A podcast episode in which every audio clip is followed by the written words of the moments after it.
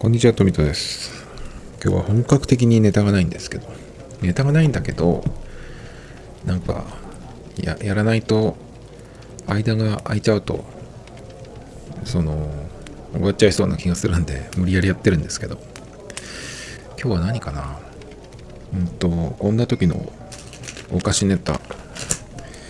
グミとかね、ラムネを、えっと、たまに買うんですけど、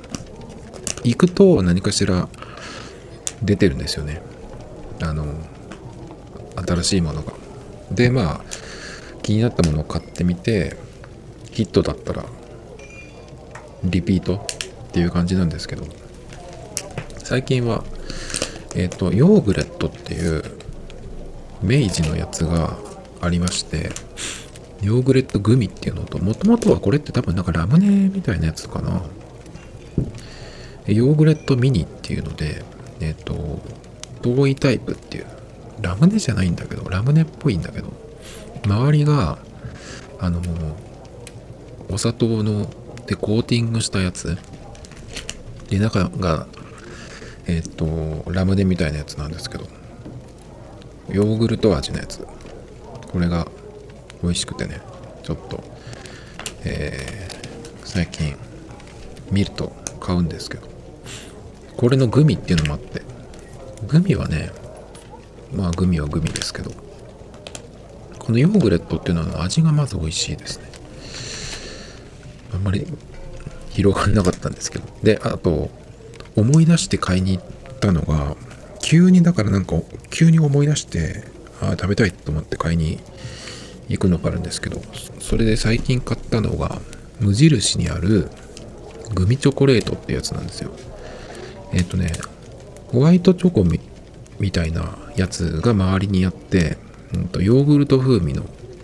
チョコですね。その中に、ブドウ果汁で仕上げたグミをヨーグルト風味のチョコで包みましたって書いてあるんですけど。そうですね。まあ、白白い色で、えっ、と、ヨーグルト風味で、中がブドウの味のグミっていう感じなんですけど、これが好きでですね、それを思い出して3パックぐらい買ってきたんですけど、1個でも100円ぐらいかな。これがなかなか見つかんなくって、どこにあるのか、売り場がね。で、なくなっちゃったのかなと思ったんですよ。それで、あの、無印の、あの、ネットのサイトを見たらあったんですよね。で、今って無印の、えっ、と、その、えっ、と、オンラインのサイト、オンラインショップのサイト、オンラインショップのサイト、そうですね。それで、個別の商品を見てて、これが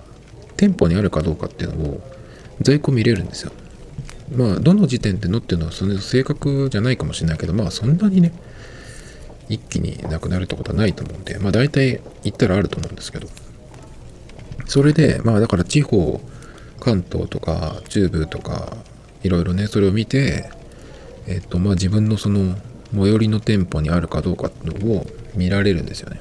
で、見たらあったんで、ないなと思ってたとこに。で、もう一回行って別々の日に後日行って、まあ探してみたらあったんですけど。それは僕が行ったのはパルコですけどね、静岡の。今、買い物しに行くっていうと、確認しなきゃいけないのが、あの、ビザタッチが使えるかどうか。ビザタッチが使えるっていうことは、僕にとってはすなわち、えっ、と、ギャラクシーで、えータッチで支払いができる。っていうことになるんですけど、なかなか、その時はですね、うんと結局クイックペイで払っちゃったんだけど Apple Pay の。だけど使えるのかどうかちょっと分かんなくていろんなその交通系とか人と一通りその電子マネーにパルコの静岡のパルコの無印は対応してたっぽいんだけどカードのとこまあビザとかあったんだけどそのタッチマークがなかったんですよね。だけど後で帰ってきてからそのパルコのえっ、とカード、パルコカードのやつを見たら、えっと、パルコカードはビザでビザのやつもあってでそのカードにそのタッチができるっていうマークがついてついてたんですよね。だからもしかしたらできるかもしれない。で館内全部あだからパルコカードが使えるってことはパルコンだからそれが使えるはずだからえっ、ー、とそれが使えるってことはタッチビザタッチもいけるっていうことだったらねあのなんだっけそのギャラクシーででビザタッチでいけるっていうことなんでね。それが分かったらちょっとよく行くようになるかもしれないですね。最近はダイソーとかも入ってたりするんでダイソーはでも PayPay が大体使えるからいいんですけどちょっともしかしたらあれが。今充電中って言ったかと思うんですけど。あの iPhone と iPad に充電のケーブルを挿すとこれが鳴るようになってまして。あのねゆるキャンの中に出てくるんですこのセリフがね。えっとゆるキャン知ってる人しかわかんないんですけどりんちゃんっていう子がいるんですけどその子があのソロキャンをよくやるんですよね。でえっと原付で行くんですいつも。でちょっと遠くに行くっていう風になった時にそのおじいちゃんがいるんですけどりんちゃんにね。りんちゃんのおじいちゃんがじゃあなんかそのなんだっけなあれ。風よけじゃなくてそのゴーグルみたいなやつ。前のとこにつける。それとあとスマホを充電しながら使えるようにそのホルダーみたいなやつ。を取り付けようみたいなことを言ってそのテストをした時にこの充電中っていうのが出たんですよね。それを、えっと、YouTube で見つけて音声だけ引っこ抜いてでまあいろいろやったんですけど、えっと、ショートカットアプリだけかな？なんかを使ってやったんですけどね。まあだから僕の iPhone と iPad は充電始めるとこれが鳴るんですけど。何でしたっけ？今日の今日の話題がないっていう話ね。で今日はあの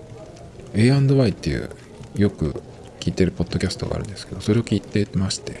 そしたらね何の話したっけかな？えっ、ー、となんかいろいろ話してたんですけどちょっと見てみますかね。A&Y えっ、ー、とお便りトークって書いてるだけだ。なんかあお便りがあってそれにをもらって受けて話してっていうやつでしたっけね。でその中でねあさみさんっていう方がえっ、ー、とあさみさんがウェアっていう話をウェアっていうその ZOZO がやってるうんとアプリというかウェブサービスなんですけどなんて説明したらいいんだろう。基本的にはそのユーザーがえっ、ー、とお店の人もいるんだけどコーディネートの写真を撮ってで何を着てるよっていうのをそのアイテムをちゃんとそのタグみたいな感じでつけてアップするんですね。そうすると,、うんと、同じものを着てる人の別のコーデを見たりとかあとまブランドとかで検索した時にバーってそれが引っかかったりとかねしていろいろな人のそのコーディネートとかを見れるんですよ。であさみさんが言ってたのはこれ僕もやるたまにやるんだけどえっ、ー、とそれを他の人はどういうふうに着てるかとかあとは買おうと思った時に自分の身長とかその体格まあ女性なる女性。でえっ、と着てる人を見つけてあこの人のえっ、と身長とかその体型でこんな感じのこのサイズでこんな感じなんだっていうふうにわかるんで。だからその最初に例えばえっ、と S で買おうと思ってたけど1個開けた方が良さそうだなとかね。そういうのがわかるっていうような話をしてて。あまさにそういうの見たことあるなと思ったんですけど、ま、僕ウェアってアプリは入れてなくてたまにだからうんとそれでえっ、とウェブでね見たりするんですけど。僕結構その日本人の男の男日本人の男が嫌いだからあのあんまり同じような格好したくないっていうのはあるんですけど基本的に僕は女性のえっと、ファッションを参考って言うと違うけどヒントにする。のが昔からなんですよね。日本人のもあるけど日本人の女の人でおしゃれな人ってあんまり最近いない気がするんだけどね。目につく人。はなんか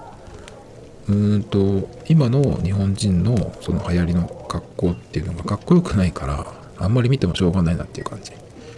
がするんですけどたまにはいるかもしれないですけどね。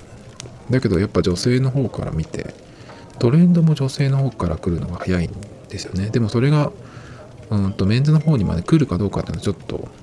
わかんないんで、まあ、同じような格好はできないんだけどうんとトレンドのシルエットだったり柄とか色だったりとかかな。まあそんなに何でもこう取り入れられるわけじゃないんだけど変なのもありますけどね。トレンドっていうのはそのかっこいいから流行るわけじゃなくてうんとなんかの表紙に流行ってしまう。かっこ悪くても流行ってしまう。日本の最近のファッションって一般的にはねそうじゃない。なんかずっとなんかダサいものが流行ってるっていう気がするんだけど。でまあそれはさておき、うんと、僕のウェアの使い方でよくやるのはあの何か買おうと思った時にそのアイテムでとりあえず検索するんですよね。そうするとまあそれを着ている、人がいっぱいいればまあ写真がねいっぱい出てくるくるんですけどその時に僕が見たいのはそれをいつ着てたかっていうその季節なんですよ。まあみんな毎日それを着てるわけじゃないんだけど、うんと、このぐらいの時期にこれって着れるのかなっていうような微妙なものであると思うんですよ。例えば冬物のアウターとかだったらもう何て言うのかなまあその住んでるところにもよりますけどまあ大体寒くなったらずっと毎日のように着るじゃないですか。だけどそうじゃなくて、うんと、冬には着れないけど夏は無理だよねっていうだけどその合間の時ねに着たいっていうものでいつぐらいまで着れるかなっていうやつなんですね。例えば今だったら今3月僕今喋ってる24日。でちょっと今日は寒いんですよね。寒の戻りみたいな感じでちょっと寒くなってるんですよ。なんで今日なんかはうんとスウェットの上にレザーのブルゾンだったんですけどちょっとそれでも寒いんですよね。だけどダウンとかコートっていうわけでもいかないしうんとちょっと季節的にねさすがにでも季節的にっていうのもあるしちょっと暑いかなそれはって思うんでね。今やっぱり着るものが微妙ですね。あの日が当たってる時はいいけどやっぱ日が落ちるとまだ寒いっていうのが4月ぐらいまでじゃない？さすがにまあ2月とかの寒さとは違うけど結構寒いんで。えっ、ー、とそうすると、上に着るものが欲しいじゃないですか。でその時にもし今から何か買うってなるとうんとまあだから4月とか5月ぐらいになった時5月っていうともう大体半早いとこは半袖になってきたりするんだけどそれでもまあ長袖もう必要なんですよね。日よけだったりでいい。それからまあ中入った時に冷房が寒い時に来たりするのに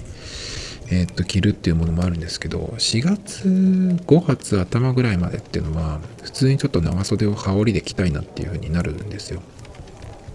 で去年とか確か探したんだけどノースフェイスのコーチジャケットっていうのがあって何ちったらいいのかなステンカラーで前がスナップのボタンでナイロンなんだけどちょっと厚手かなっていうようなやつ。だから結構その季節の境目に着るにはいいかなっていうような感じで空張りもいっぱいあるんですけど。でそれは最初に僕えっ、ー、と試着した時が11月ぐらいだったんですね。だけど割と僕何月にその着るものが変わった？冬物にしたとかみたいなのをちょっとこう記録みたいなのをつけてるんで去年どれぐらいだったかなっていうのを書いてるんですよ。例えば初めて今年の冬初めてコートを着た日。とかっていうのを入れとくと今日これを買っても、うん、とあと2週間ぐらいしか着れないぞっていうのがわかるんで例年の感じだとね。だからえっと今今日の時点では欲しいけどなんか買っても使わないぞって分かったらちょっと待つみたいなね。ことをするんですけど。でそのコーチジャケットっていうのを買おうと思った時が11月で結局その時は買わなかったんですよ。で春になってきてだから今ぐらいの時期ですよね。もうちょっと後かな僕が。それをもう一回思い出したのが4月の終わりとか5月ぐらいにえっ、ー、とちょっとその半袖の上に着るような感じのが欲しいなって思った時にそのコーチジャケットを思い出したんですけど。その時にウェアを見たんです。そしたらうんとまあその人がどこの人かどこに住んでる人かっていうのはちょっと分かったり分かんなかったりするんですけどそのコーチジャケットに関してはねやっぱ11月とか10月終わりぐらいに着てる人が多かったっていうのとでも冬にも着てる人もいたりするんですよね。だけど冬の場合だとまたこれもその人の生活スタイルによるんだけどえっ、ー、と歩きとかで外に外気に触れる時間が多い人だったらちょっと無理かもしれないんだけど家から出て車乗ってそのまんま、まあ、建物、まあ、ドアトゥードアみたいな感じの人だと行けたりするのかな？冬でも。中に何着るかによるんですけどね。だからそんなのもあってもしなんかそういう微妙なものを時期的に季節的に微妙なものを買いたいと思った時に一回それで見てその人が何月ぐらいにそれを着てるかっていうのを見ますね。で、えっと、まあ、中に着てるものを、パンツとか、下はどんな感じっていうのを見てね。だけど、まあ、真冬でもこの人、寒さに強いのかなみたいな人もいたりするんで、ちょっと僕では無理だなっていうのもあったりするんですけど、結構だからその、何月に何月何日の写真だよっていうのをあの入れてくれてる人もいるんでそれを見て、えっ、ー、と今、うん、買ってどのぐらいまで着れそうかなとかねいつぐらいの時期に着れるものなのかなっていうのをちょっとこう見たりするのに使ってますね。でも結局今ぐらいの時期って本当に困るんですよね着るものが。今日はレザーを着ましたけどレザーだって本当に1年のうち2ヶ月はない気がするんだよね着れる時期って。だって春か秋だと思うんですけど秋って言ったって9月はそんなの暑くて着てられないし静岡だと10月の半ばぐらいまではまだ暑い。そんなのちょっと着たくないですね。だから11月が見えてくるぐらいのところから来てだけどもう11月の後半には寒いから夜とか無理なんですよね。で春は春で今3月ですけど3月はまだちょっと寒いなっていう体感の時が多いんで4月になってどのくらい着れるかどうか4月も1ヶ月着れないんじゃないかな多分。っていう感じなんでねレザーって本当に買うならいいもの買いたいけど持っていてもなかなか着る機会がない。持っていれば持ってたでそのお手入れとかを気をつかない気を使わなきゃいけなかったりもしますけどね。だからそういうふうに考えると今ビーガンレザーって言ってまあフェイクレザーですね。それが結構出てきてるんですけどそれのそのクオリティがどんどん上がってきてると思うんですけど。それかそのビーガンレザー自体がもうリアルレザーを目指さないでそれはそれとしてでしかもその何て言うのかな。昔みたいなビニールっぽい感じではないっていうやつ。になってくるといいかなって気がするんですけどね。レザー系のフェイクでもフェイクスウェード？スウェードのは結構いいかなと思いますね。スウェードは本当にリアルスウェードの方がボロボロあの落ちたりとかして剥がれ剥がれるっていうかなんか細かいのが落ちたりとかして。あの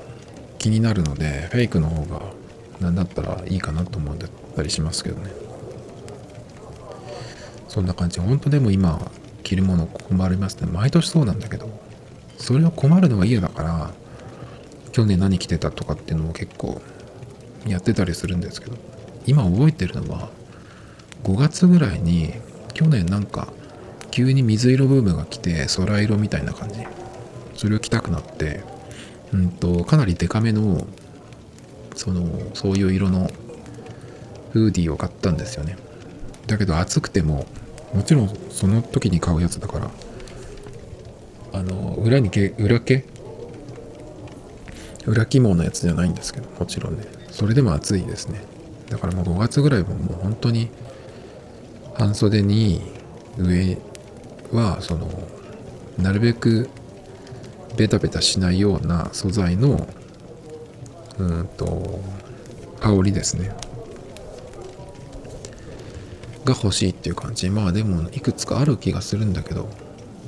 毎年1着ぐらいは追加したいなと思うんですけどね。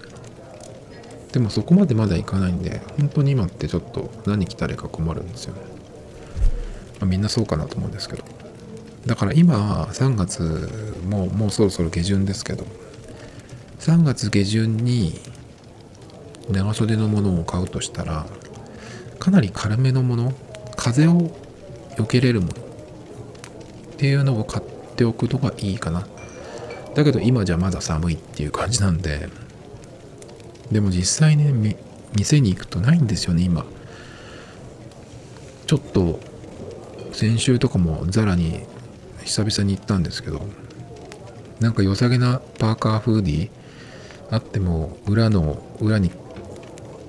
裏が肝をしてる？裏毛のやつ。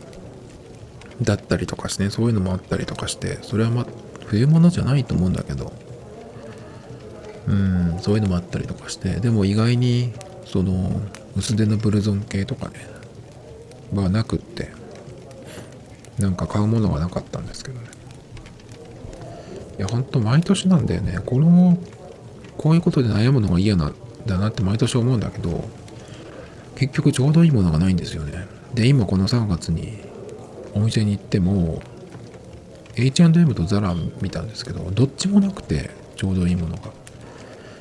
なんだろうねこれは。どこに行ったらあるんだろうっていう。気がするんですけどね。H&M とかザラ以外のとこもたまには行ってみようかなと思うんですけど。もう洋服屋さんがなんかダメでちょっと時代遅れ感がすごくすごくすごく感じるんですよね。買い物する場所として。だってこのコロナになってもう2年経ってるけど未だに変えてないじゃん。変わったのはユニクロじゃない？ユニクロは最初からえっ、ー、とその接客して売るっていうスタイルじゃなくてお客さんが勝手にえっ、ー、とやってくださいっていう試着も勝手にしてくださいっていう。で、えっ、ー、とレジだけややりますよっていう感じだったのがもう今レジがすごくてこの話何回かしてるんですけど完全セルフレジで持っていくとなんかその穴みたいなとこがあるんですよ。そこに入れると一瞬でその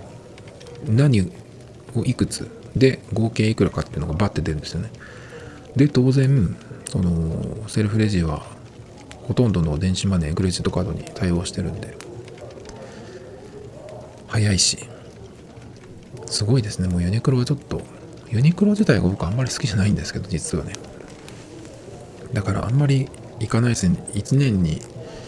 1回か2回ぐらいですね。行くんですけどそのぐらいしか行かないんですけど。でしかも今ユニクロペイっていうのがあってそれっていうのはその普通の電子マネーみたいなやつじゃないんですよね。あの会員証とそれからクレジットカードだったかなんか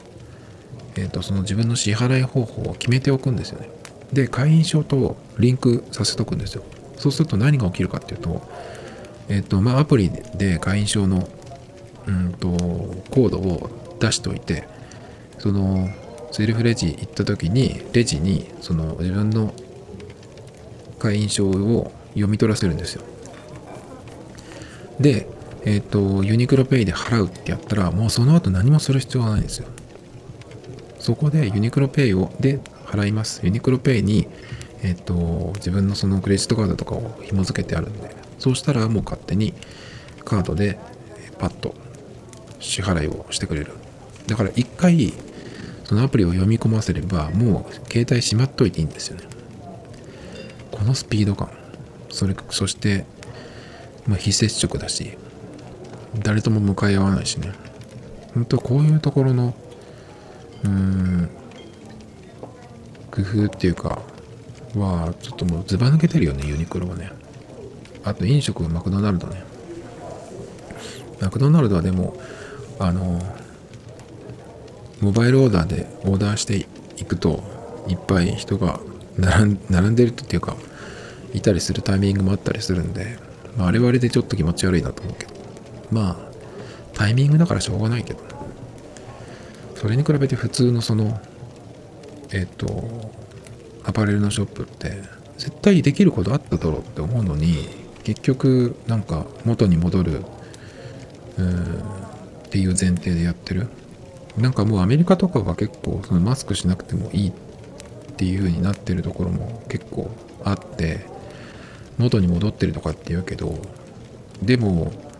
また何があるか分かんないわけじゃないですか。だからそうなったら困るっていうことが分かっているのにその何も買えなかった業業界業種お店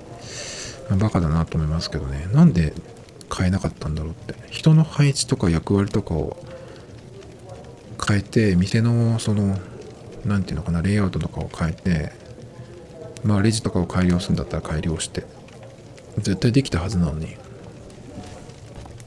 やらないんですよね。そしてそのなんか、うん、時代遅れな接客というか声かけを未だにやっているっていう。そんなことするよりもっとうんとスムーズにスマートにそれからえっと同じ時間でも多い売り上げを作るっていうことができたはずなのに今のその接客とかなんとかっていうのは必要ないわけだから。なんかそういうのをやってない店に行くのってなんかすごい嫌なんですよね。だからまあ通販とかまあザラとかは別に何も変わってないけどあでもザラもちょっと変わってて店は変わってないんだけどアプリでえっ、と在庫見れるんですけど元からね。それがどこにあるかっていうのまでその店によっては分かるようになってきてるんですよね。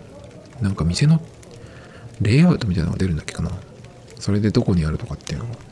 なんかその図書館とかでどこの棚にある？みたいなのが分かるような感じになってんですよね。まだちょっとちゃんと調べてないないんですけど。確かできたはずです。でザラのやつっていうのはアプリでそのお店のその商品の QR コードだっけ？バーコードだっけ？それを読み取るとそのえっ、ー、と何ていう商品かっていうのがそのアプリで見れるんですよね。だからまあそれで一応こう何ていうのかな？ブックマークみたいなのをしておいてやっぱ欲しいなってなった時に、うん、それがもし売れ売り切れちゃっててえっ、ー、とオンラインの方にはあったらそこから買うっていうこともできるしね。そういうところちゃんと手を入れているんですよね。ザラなんかは結構その商品の場所を本当に1週間単位で動かすんですよね。だからまあそれにも対応してるんじゃないかなと思うんですけど。そういうことも何も知ってない日本のアパレルってそりゃ、うん、衰退していくようなって気がするんですけどね。まあいいやそんな話はいいですけど。あとはですねコーヒーがまずいっていう話は昨日したよね。なんとか変わったんですけど。ああとこれ。うんと今日はえっ、ー、とね美容師さんの YouTube を見てましてたまに僕この人のやつを思い出してみるんですけど。えっ、ー、とオーシャン東京っていう多分メンズのメンズ専門の美容室かな。まあメンズの美容院で多分日本一有名なところじゃないかと思うんですけどそこのオーシャン東京のミシナさんっていう人がいるんですけどその人がえっ、と結構まめに YouTube とかインスタでライブをしたりとかうんとセット動画セセット自分の髪の毛のセットとかあとは自分の髪の毛を、え切ってもらうっていうのをやったりとかあとはその質問に答えたりとかねすごいまめにいろいろやってるんですよ。まあ技術的なところっていうのは、まあ、企業秘密なんで、まあ、全部を全部こう見せるってわけじゃないんだけど結構いろいろその教えてくれる。何回も何回も同じうん、同じことっていうわけじゃないけどこういうスタイルする時にこんな感じでやるっていうのをそのドライヤーからやったりとか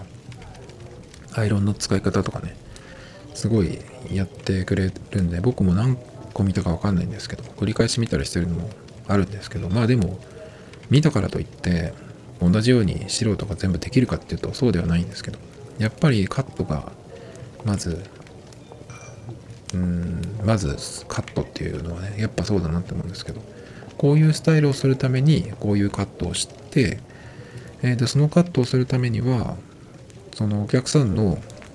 その髪質だったりとか頭の形だったりとか顔とかねを、え見てうんとこういう髪型にするためにこういうカットをする。でそういうカットをしたっていう上でどういうふうに乾かしていくか。アイロン入れるならどうやって入れるか。それから最後に、まあ、ワックスをつけるならあまあスタイリング剤をつけるのに何を使うかっていうそこの選び方。でそれをどういうふうにつけるか。っていうまあ本当に細かくいろいろあるっていうのも結構いろいろやってくれるんですけど。でなんかそのなんだっけな。えっ、ー、と最近よく分かってるのは、まあ、僕全部見てるわけじゃないんだけどあの開店前にその練習してる風景というかその時間のやつも結構あって若い美容師さんたちまだデビュースタイリストとしてデビューしてない人たちが朝ねそのカットだったりとか、まあ、いろんなその技術の練習をしてるところで、まあ、そのミシナさんが教えたりとかあとはそこでその YouTube ライブ、ライブかな。それで、あの、見てる人からの質問に答えたりとかね、とかやってるのが1個あって、で、今日見たやつが、ドライヤーの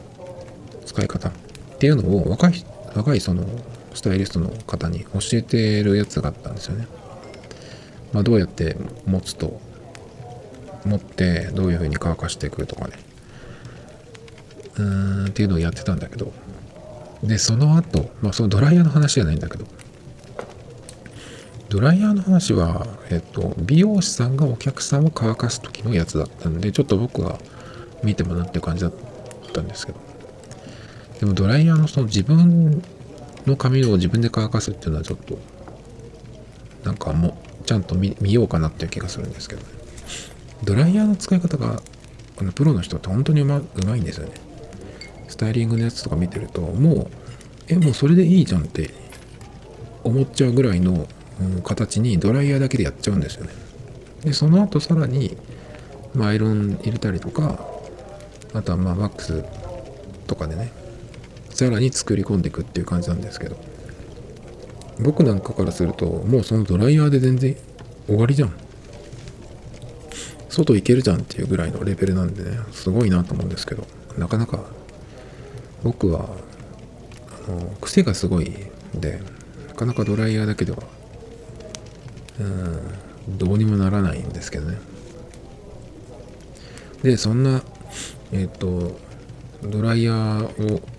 教えた後にそのミシナさんがいろんな人の、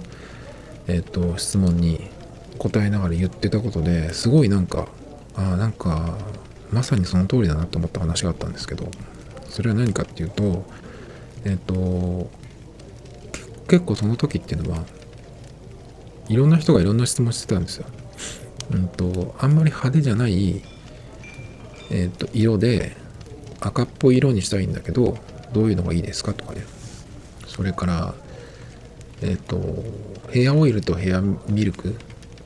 はどっちの方がいいですかみたいな結構そういう質問が来てたんですよ。でえっ、ー、といくつかまあそれぞれ答えていくんだけどミシナさんがその時言ってたのがうんとあんまり適当な言葉言えないっていうかその質問にによってはうんとその人にがどういう、えー、髪質かどういう頭の形かとかね。そういうのが分かった上でだったら答えられるけどその情報が足りない時は適当なことを言っちゃうことになるから間違ったね。うんとことになっちゃうっていうことなんでえっ、と答えられないっていうか適当に答えることはできるけど正確な情報をあの伝えられないから答えられないっていうような話をになったんですよね。その時に今っていうのは結構その短いものショートムービーだったりとか、えっと、短く分かりやすくまとまってるものをみんな見てそれで判断してるっていう風に言っててでそれっていうのは、えっと、短くまとまって分かりやすいっていうのは、うんと、いいことのようだけど実はそうじゃなくて情報が削られてるっていう。だから質が高い情報ではないじゃないっていうような話をしててあ全くそうだなと思って。うんと分かりやすいっていうのはうん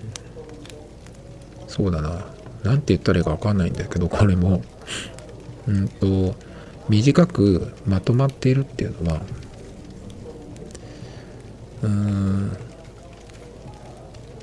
これこれこれはこうだっていうふうに。うんそれは言えるんだけど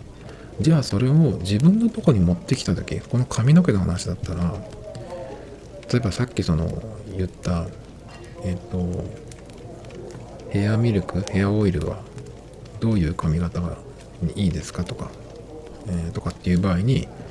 うんとこういうのにいいと思いますって言ったとするじゃないですか。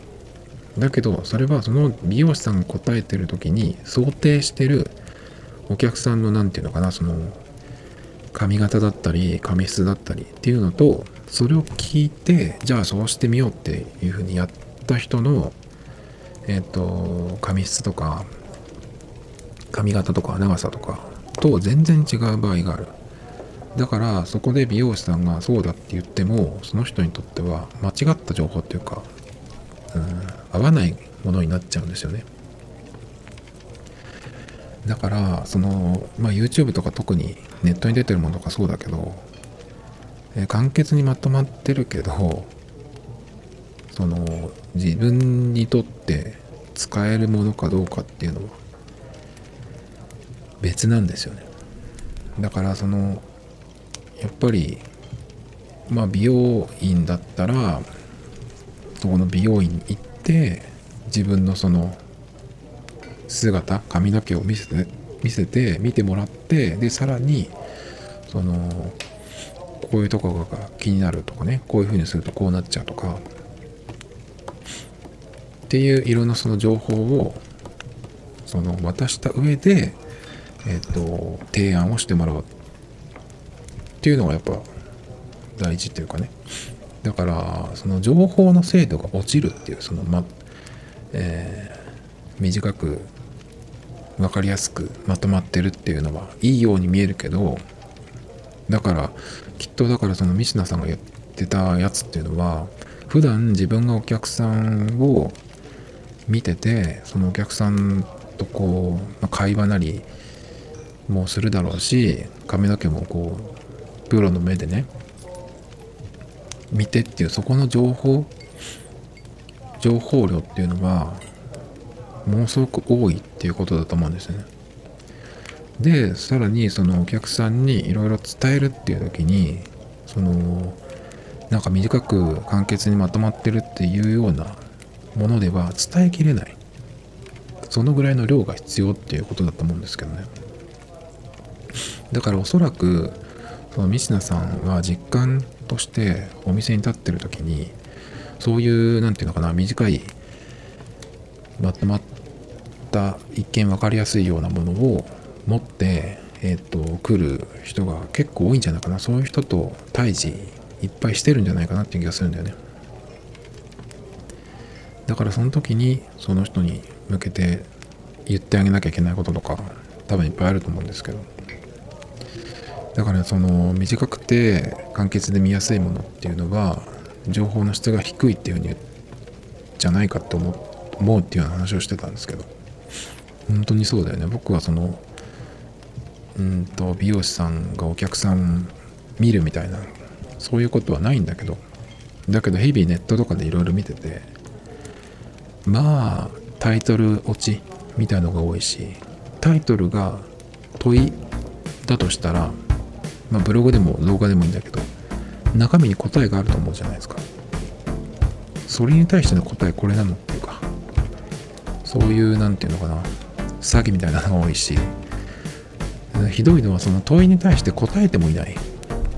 答えになってないというか、ね、よくあるのが何々するためのいくつの方法みたいな例えば10個の方法だとしたら、えーと、ほぼ水増し。で残りの1個か2個もえそれなのっていうか。というのが多いんですよね。何かを作った気になっているっていうようなやつで。ブログとかでもそうだけどなんかそのフォーマットみたいのが出来上がっててそこに薄いものが入っているだけで何の足しにもならなかったっていうね。だからその何かを分かりやすく伝えるっていうのは短く簡潔にとかって言うんだけどそれで伝えられるものとそうじゃないものがあるし。うんと伝える分からせるっていうのを人任せにしてるんじゃないかなって気がするんだよね。だからまあ情報なりなんなりうん学ぼうとか知ろうとかっていう人はまあいろんなものを探しうん読んだり見たり聞いたりすると思うんですけどそれをどうやって自分が解釈するか何からえっ、ー、と読み取るか学ぶかみたいなね。ここにこう書いてあったからこうだみたいなのと本当に話にならない。と思うんですけどだからそういうところの差っていうのがどんどん出てくるんじゃないって気がするんですよね。作る方もコピペコピペで、えー、受け取る方もその薄いものの、えー、コピペだと特に発展はしないというか。なんかそういううまく言えないんだけどそういう質の低いものをただ消費していってるっていうのがすごい多い気がするんですけど。なんだろうな感覚的にそういうのを、思ってたことをはっきりその美容師さんとしてねなんか聞けたのが結構面白かったんですけどちょっとリンク貼ってこうかなこれ、うん、1時間22分10秒ぐらいのやつなんですけどこれどうやってやるんだっけかな？YouTube でこの時間からっていうのは確かハテナ t イコールで秒数に変更だったっけかな？結構めんどくさいんですよね。計算するやつがあればいいんですけど。Tomido Times Podcast. This program was broadcasted you. Anchor FM